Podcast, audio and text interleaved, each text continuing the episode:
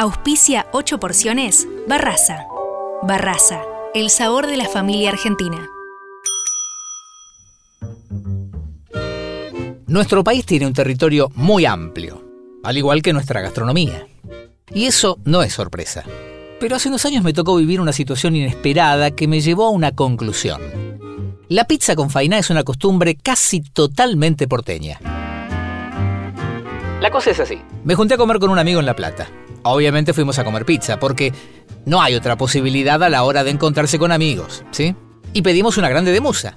Y yo dije las palabras mágicas. Y dos porciones de fainá. Una para cada uno, ¿no? ¿Se entiende? Y me encontré con la negativa de mi amigo y del mozo que casi al mismo tiempo me dijeron, no, acá fainá no. A solo 60 kilómetros del centro geográfico de la ciudad de Buenos Aires, prácticamente no conocían la fainá. Yo estaba muy sorprendido porque para mí, el de la musa y la fainá es un matrimonio hecho en el cielo. Otro que se sorprendió mucho cuando descubrió el amor de los porteños por la fainá es Donato. Para mí es inédita, es inédita la combinación. Yo la probé acá y dije, wow. Cuando digo, eh, eh, no está mal, eh, no está mal. Pero te digo, en Italia esto no existe, pero no existe. Para muchos, visitar Buenos Aires y no degustar una buena pizza es un pecado. Y yo lo confirmo. Lo que hacemos con la fainá es una especie de sándwich con una porción sobre otra de pizza, de cualquier sabor. Aunque existen los fundamentalistas que solo la comen con una de fugaceta o mozzarella, pero mirá si no le voy a poner a una grande de napolitana. Pero, ¿de dónde viene la fainá? Donato de Santis nos lo cuenta. Primero, la faina tiene origen árabe, después se instaló en dos regiones particulares, uno en Toscana, que es la Chechina, y después en la Liguria, en Génova sobre todo, donde existen hornos que solamente hacen faina, la farinata. En realidad, la farinata se dice en italiano, faina es en dialecto senese para definir esa, no es una pizza, es una, como una tarta sin masa de esta colada de harina de garbanzo. La gran migración, la boca compuesta prevalentemente de Ceneice, genoveses, y de inmigración napolitana que vino después. La combinación es lógica, es casi forzadamente humanamente y maravillosamente lógica. Fainá con pizza fue la gran unión norte y sur que nunca sucedió en Italia. Lo que ni Garibaldi en su batalla pudo unificar Italia tan fácil y tan uh, gloriosamente como una feta de fainá arriba de una feta de pizza. La palabra faina es una denominación que deriva directamente del dialecto genovés. A Mauricio de Rosa le pasó algo parecido, pero en su país de origen. Yo nunca había probado una faina antes de visitar Génova, soy sincero. No conocemos la faina. Y obviamente la inmigración genovesa aquí agregó cosas al menú, a la carta, que son típicas de su región porque la influencia genovesa es la más fuerte que conocemos en Argentina. Mientras la inmigración napolitana se fue a Norteamérica, la inmigración de Véneto se fue a Brasil prácticamente. Cuando hablamos de los Américas, los calabreses se fueron a Canadá. O sea, aquí vinieron muchos de los genoveses. Es increíble cuántos genoveses son de origen genovese tenemos. Yo hago, por ejemplo, un plato que no quiero llamar fainá, es una torta de harina de garbanzo y ricotta, típica de Avellino, para demostrar también que lo napolitano no conoce la faina, conoce esta torta de garbanzo y ricotta, que alguna vez nosotros la usamos como cena, en un plato único prácticamente. Eso es importante entender prácticamente que la Argentina es una pequeña colonia genovesa. Dijimos que era genovesa. Entonces, ¿cómo no preguntarle a Pietro Sorba, oriundo de Génova, acerca de cómo la comen ellos. En Génova se come sola, recién salida del horno, tiene que ser muy muy caliente, no se come fría.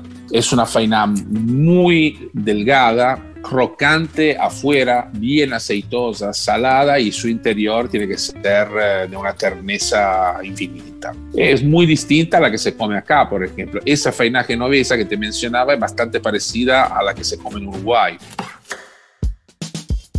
Esta delicia a base de harina de garbanzos, agua, aceite de oliva, sal y pimienta forma parte del recetario básico de la pizza argentina. Pero también tiene sus secretos a la hora de hacerla.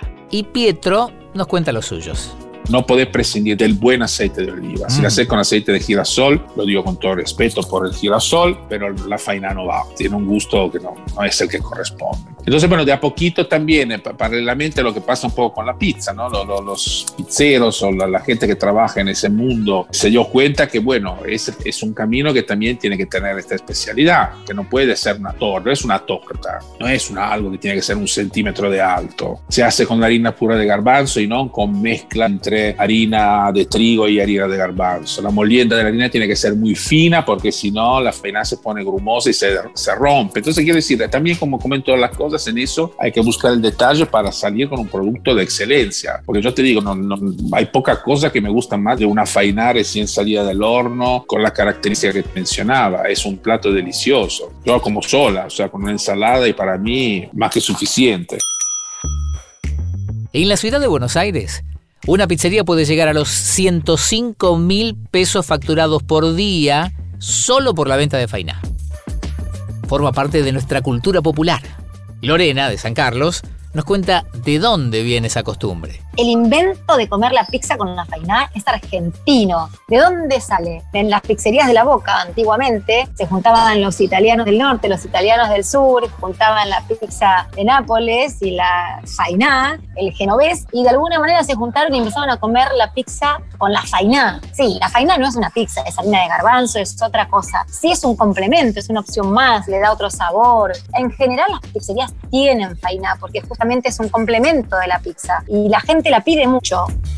En el norte de África la llaman calentita y es el plato nacional de Gibraltar.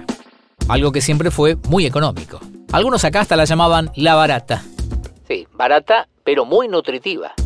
Según los nutricionistas, es una proteína económica pero de excelente calidad, con alto porcentaje de fibra. Mauricio de Rosa tiene su propia teoría acerca de cómo nació esta forma de comerla. Aquí la tradición nació al estadio de la bombonera porque tenía vendedores de pizza española prácticamente. Eh, un señor se levantó, pidió una porción de empanada, una porción de pizza. Como tenía que pagar, tiene solo dos manos, no sabía dónde ponerla, puso una arriba del otro y se la copió.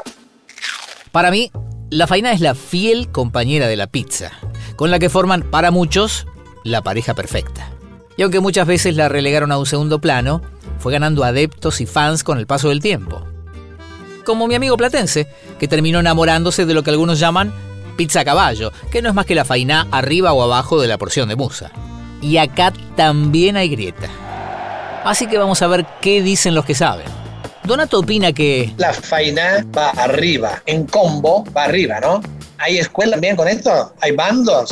El voto de Lorena Fernández de San Carlos es este. A mí la pizza me gusta comerla con la mano, por ende, la faina la pongo arriba, no me ensucio las manos y pongo la masa abajo, la faina arriba y me la como como así sanguchito. Pero bueno, hay para todos los gustos. Está el que la quiere comer abajo, un cuchillo y tenedor, capaz que abajo de la pizza es más estable, es más fácil para cortar no se desparrama toda la mozzarella si pones la faina arriba. Pero bueno, eso va sobre gustos más en realidad. No hay una encuesta a ver, podemos hacerla en la pizza y la vamos a proponer. A partir de ahora, ¿cuál es la opción de comer? ¿La faina arriba o la faina abajo? Martina Usmendi también se mete en esta discusión. Arriba. No sé si tengo un argumento. Sería como masa, queso, masa me hiciste acordar algo. Eh, yo iba a un colegio en zona norte, donde había el, buffet del colegio. Había pizza, vendían una, de las comidas era pizza, y el tipo te decía, dos porciones de pizza, te la doy en sándwich. Y te agarraba la porción y te la ponía así, para que vos comías como, un sándwich de queso, una cosa, o sea, una pizza que yo la recuerdo además, una calidad pobrísima. Era una prepizza con queso pintado y muy malo, pero de alguna manera creo que hay algo de eso ahí en la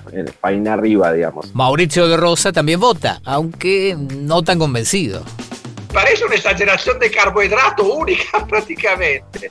Si uno me obliga a comerla así, pienso, no sé, la pongo abajo. Yo personalmente, por lo menos, no me molesta, eh, el tomate de la mozzarella. Puede ser, pero no tengo idea. ¿eh? Como buen genovés, Pietro prefiere comerla sola, pero igualmente lo hacemos votar porque esta cuestión es muy importante.